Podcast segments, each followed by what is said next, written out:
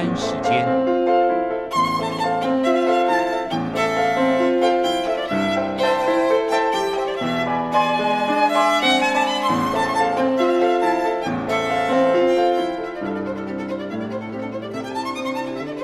由天安门学生运动领袖王丹主讲。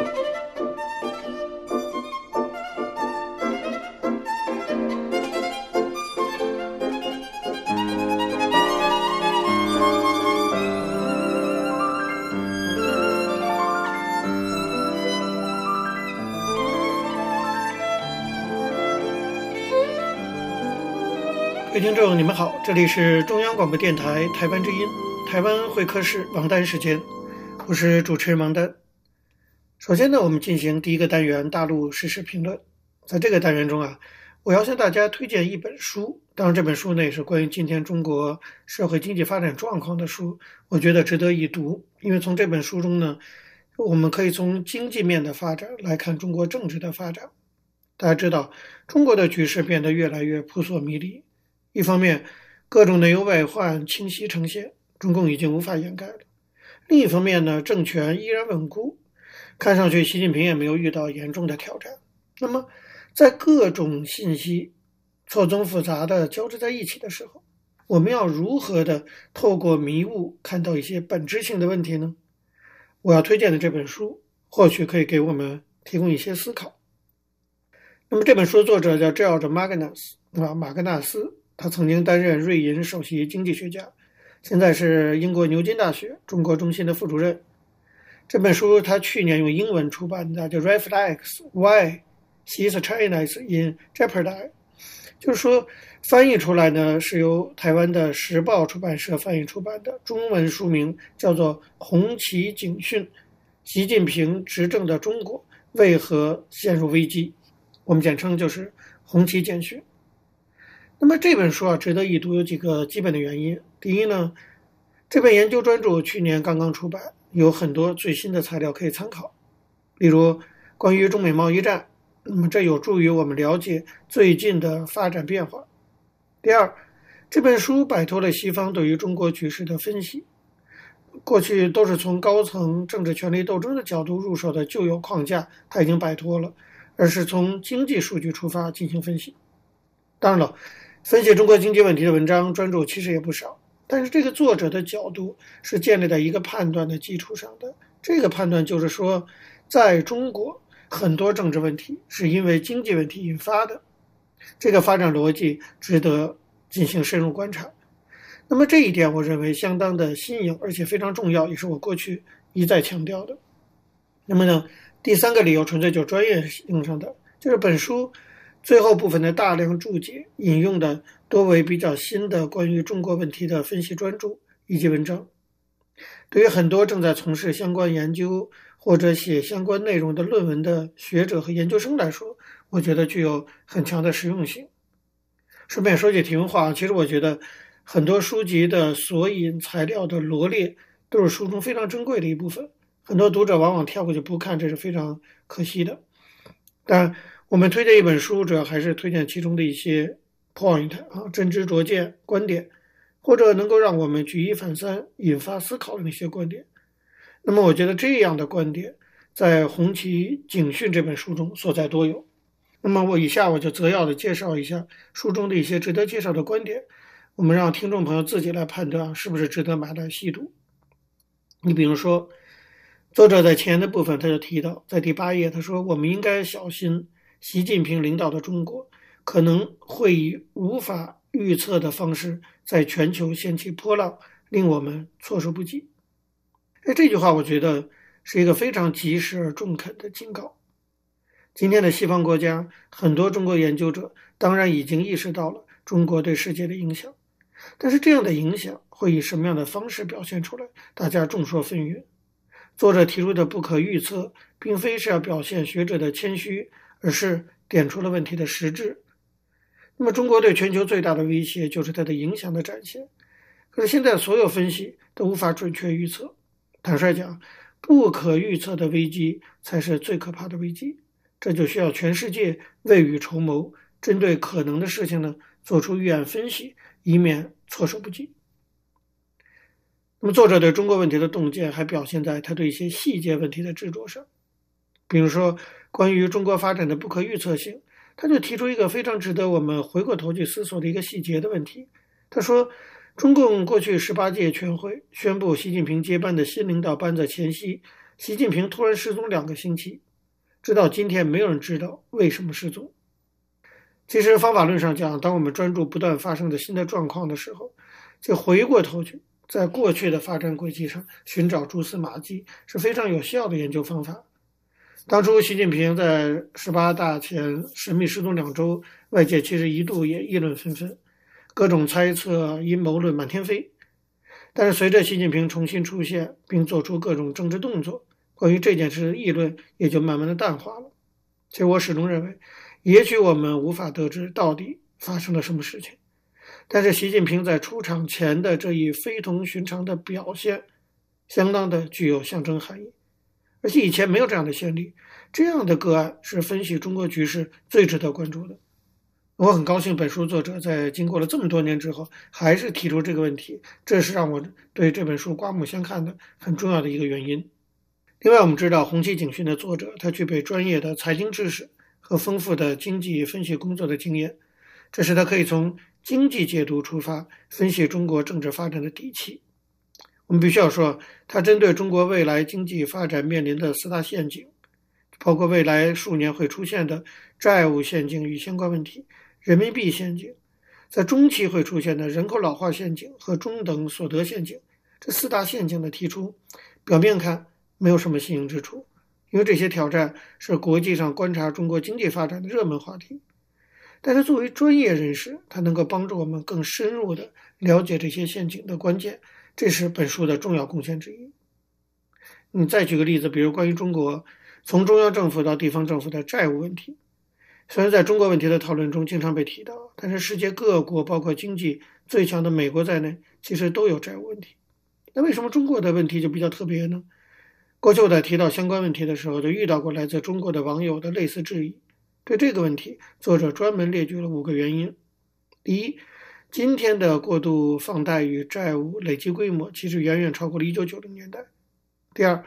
四大银行拥有的金融资产约是全部的四分之一，那么反观在之前的危机中则占了五分之三。换句话说，今天的风险覆盖面大于过去。第三，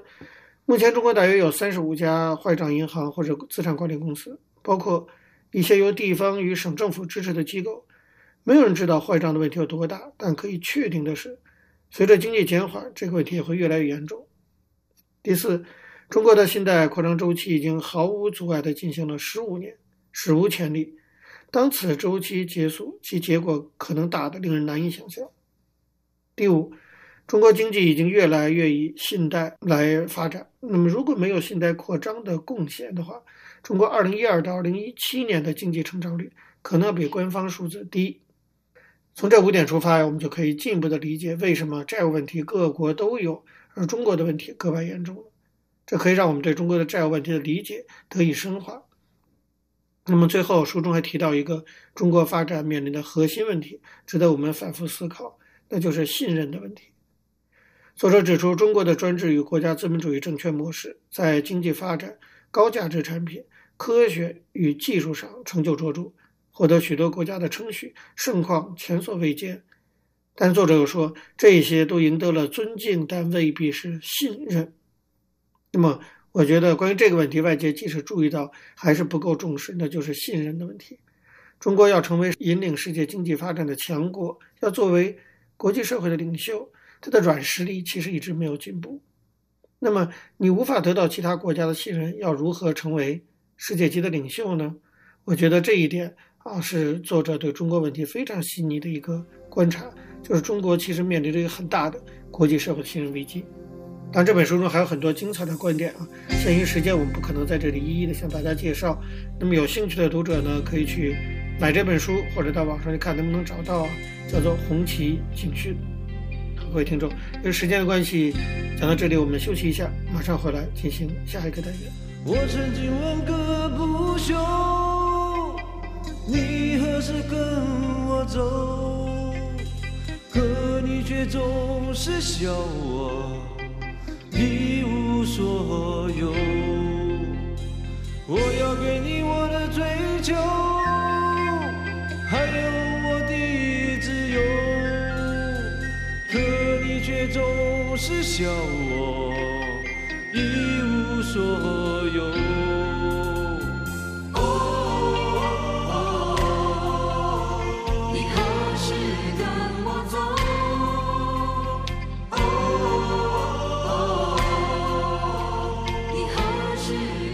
各位听众，你们好，这里是中央广播电台台湾之音，台湾会客室王丹时间，我是主持人王丹。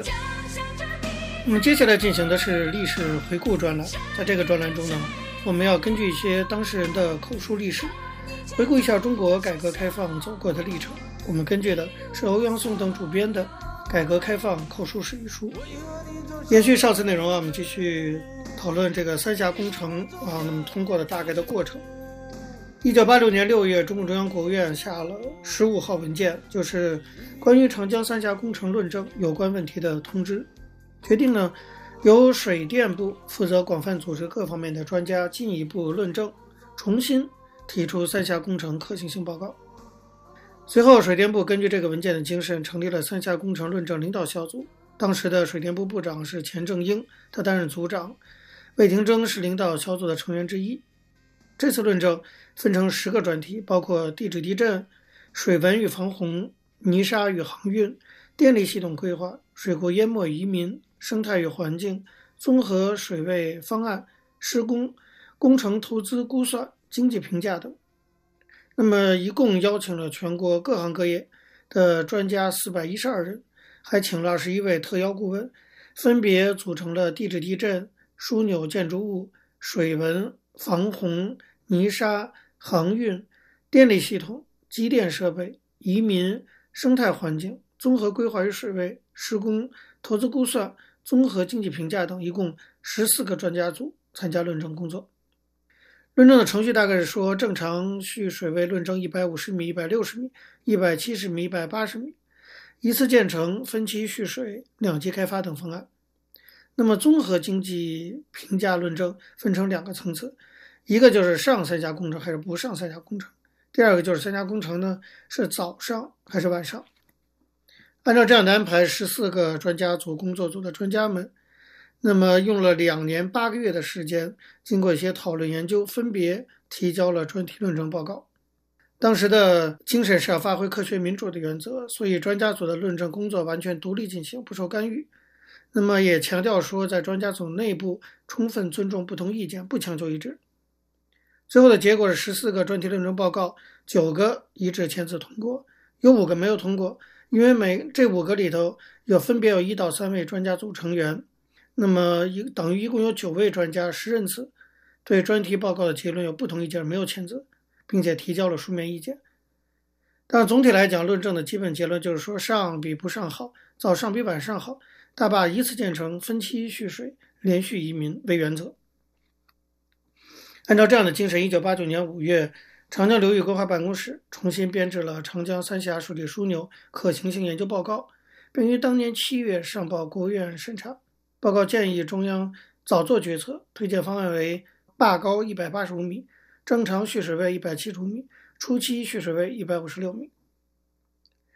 但后来呢，我们都知道，就发生了八九民运和六四镇压事件。这个事件的发生，当然使得很多项工作都暂时停顿，包括三峡工程的这个进展都也延迟了。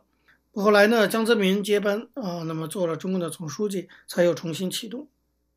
江泽民一上任，一九八九年七月，他就到了三峡坝区的葛洲坝工地和荆江河段进行考察，了解长江防洪的情况，同时也视察了长江水利委员会。那个时候，魏廷征向江泽民汇报了长江水利委员会的工作情况。江泽民问了有争议的各项问题，并对工程技术人员的代表讲了一番话，给他们一些鼓励。他认为邓小平对三峡工程做的结论是有科学根据的，那要他们说好好工作。那这时候可见江泽民内心呢也没有太大的把握。一九九零年三月，全国政协七届三次会议召开，魏廷征和一些政协委员联合提案，建议把长江三峡工程。列入“八五”计划，及早开工兴建。这个提案经过王任重转给了江泽民，江泽民相当重视，四月五号就批转给了那时候的国务院总理李鹏。几天以后，李鹏就做了批示，当时支持的有李鹏有利益集团在里面。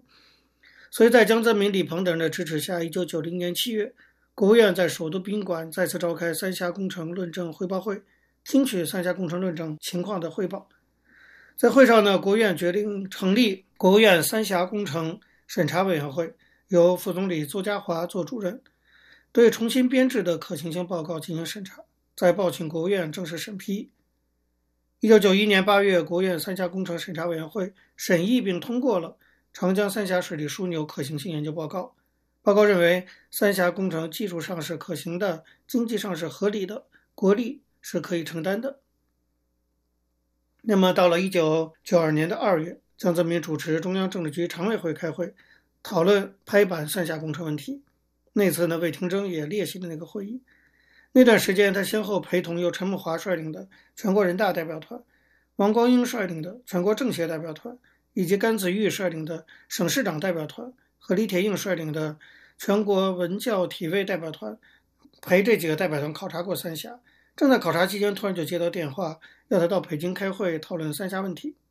那么就是这一次的政治局常委会，会上李鹏首先介绍了有关情况，然后当时的政治局的常委姚依林、乔石、李瑞环以及一些中共元老，像薄一波、杨尚昆、万里等都先后发言。这次会议先汇报后讨论，最后江泽民拍板。江泽民说。毛主席周恩来当年提出来要建三峡，后来小平同志极力主张建，看来还是有根据的。经过论证，应该提交全国人大。江泽民还引用了一段歌德的长诗，大意是修建这个工程以后呢，造福一方的人民安居乐业。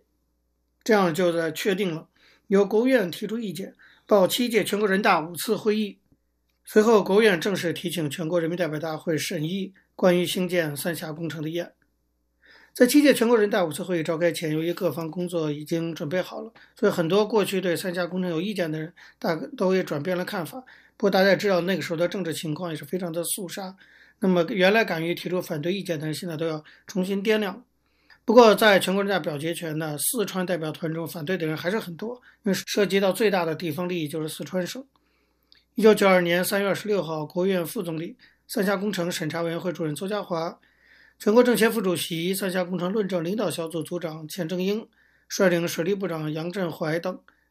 到专门参加了四川代表团的讨论，听取代表意见。很多代表呢，把他们的意见焦点集中在对移民安置的顾虑上，因为百分之七十的移民是在四川，万一有个闪失，四川承担不起。当然，也有其他代表提出别的问题。对这些问题呢，这个论证小组们都一一的给予回答，大多数代表也就没有话讲。根据四川代表的意见，邹家华、钱正英，那么建议大会主席团在关于兴建长江三峡工程的决议草案最后加上了一句话，说对已发现的问题要继续研究，妥善解决。加了这句话之后呢，大会主席团勉强同意了这个建议。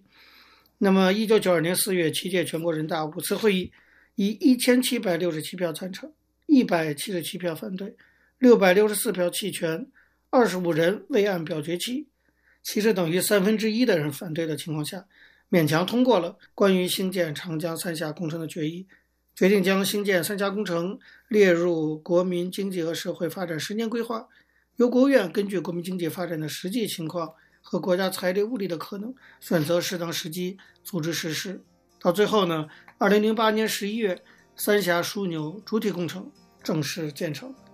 以上呢，大概就是整个一个三峡工程啊，从五十年代开始讨论到论证，经过八十年代准备下马，然后九十年代重新上马的这样一个大概的过程。各位听众，有时间关系讲到这里，我们休息一下，马上回来进行下一个单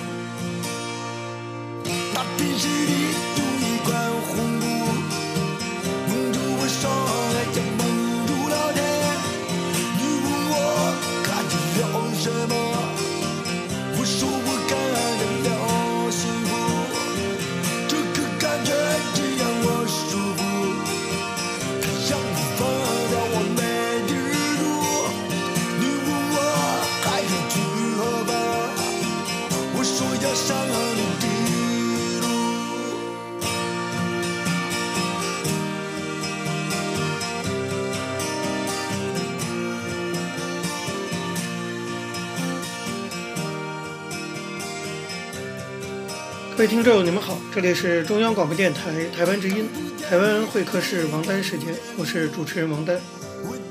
在今天的台湾经验专栏中，我们要向大家介绍的是一位台湾重要的政治人物，原高雄市长陈菊。我们希望呢，从他的人生经历中啊，可以让大家看到台湾曾经走过的一段历史。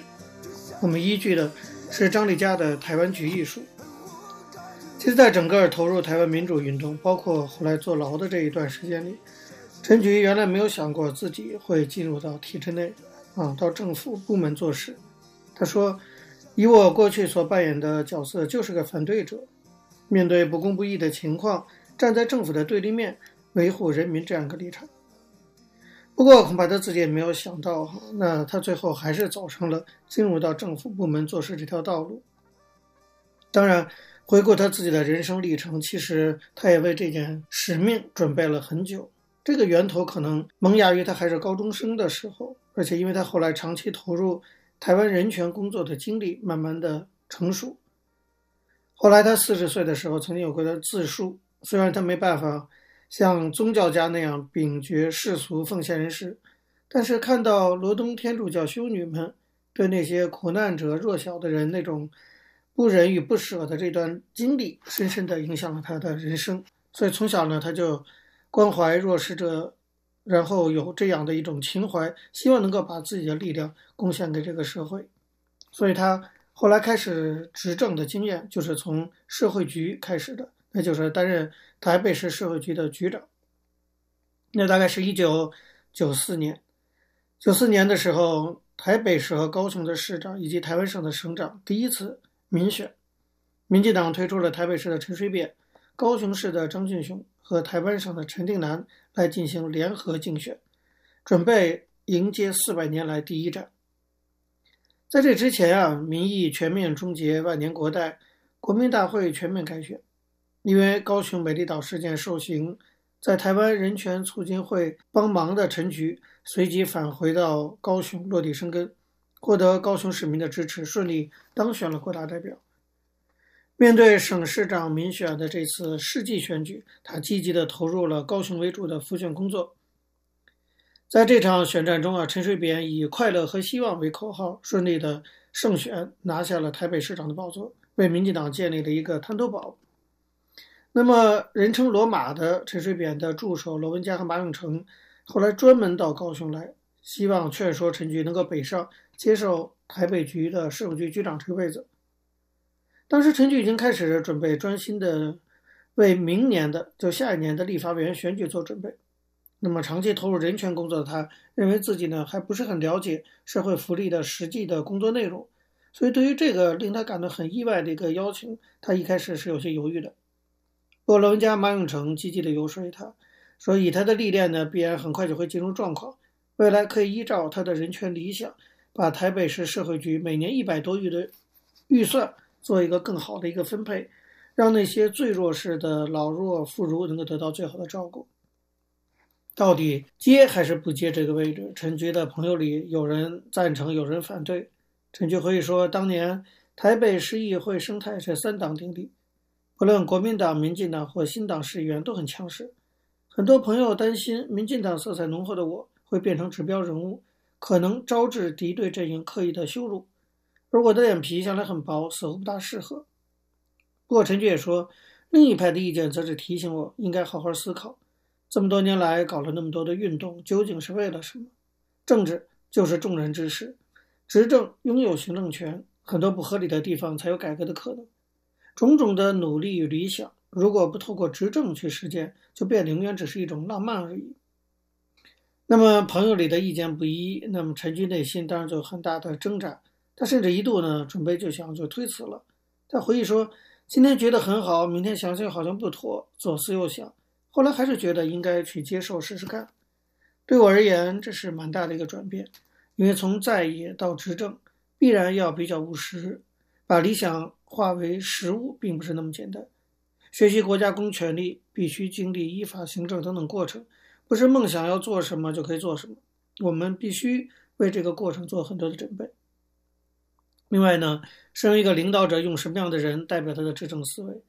陈菊站在陈水扁市府小内阁的团队中，形象是非常鲜明的，因为大家都很清楚他站在哪一边。接下来，陈菊要进行一些角色的调试和磨合。他说：“我对社会福利其实不是那么专精，所以找了最优秀的幕僚，比如台大社会系毕业的许传胜，台大社会研究所毕业的蔡淑芳。为了立即在最短的时间熟悉业务，我们真的是非常的用功。接受市议员质询前一个礼拜，我利用周末假期，星期五早上背了塞满模拟题及背资料的背包，坐飞机到台东老爷大饭店闭关三天。”礼拜天再搭末班飞机回到社会局，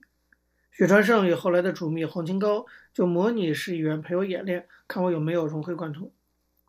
社会局这个单位，它的业务是跟老百姓的切身利益和具体的生活息息相关的，可以说从摇篮到坟墓涵盖了很多的部分。就陈菊刚一上任呢，在两周内陆续就提出了发放老人年金、三岁以下婴幼儿医疗免费、增加妇女福利预算等等政策。也算是民进党和市长陈水扁的一贯主张。不过，除了实践既定的承诺以外，他也要听到社会角落那些新的声音。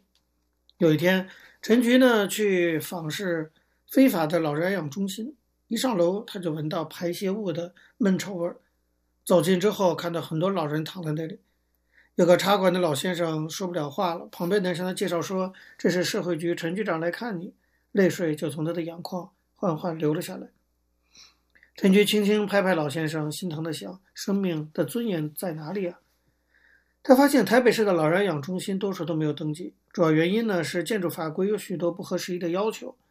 那些规定让安养中心很难在台北市合法经营。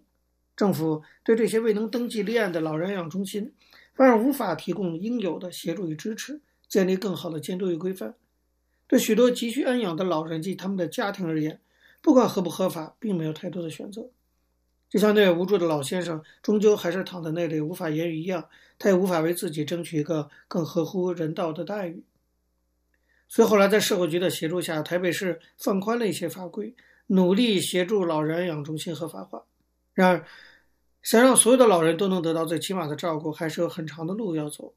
有一天早晨八点多，陈局一进办公室，就被七十多岁的外省籍老太太等在那儿。一看到他就跪了下去，陈军说：“我吓了一跳，赶紧把老太太拉起来询问是什么事。原来，老太太的丈夫住在关渡的浩人养老院，当年他老先生在大陆被国民党抓去当兵，军队转进来到台湾，隔着海峡两岸，两人一分离就是四十几年，无法往来。好不容易开放返乡探亲，老先生已经糖尿病缠身，重病躺在床上，只有这个老妻可以照顾他。”可是老太太本身不是台湾公民，也没有拿到中华民国身份证，没办法伴随老先生住在敬老院里，只好在附近租个小房子，每天再到院里去看护陪伴。然而每次替先生到餐厅打饭，他都被旁人异样的眼光看待，觉得被指指点点很难堪。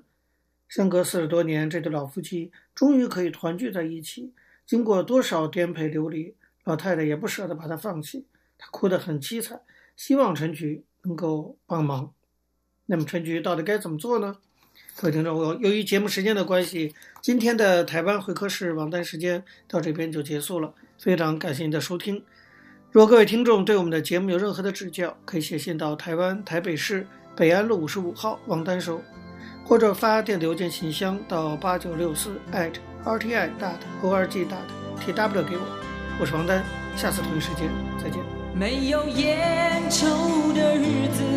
没有烟抽的日子，我总不在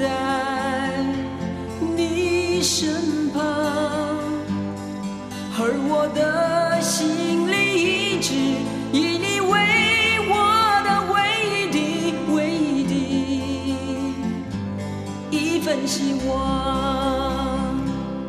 天黑了，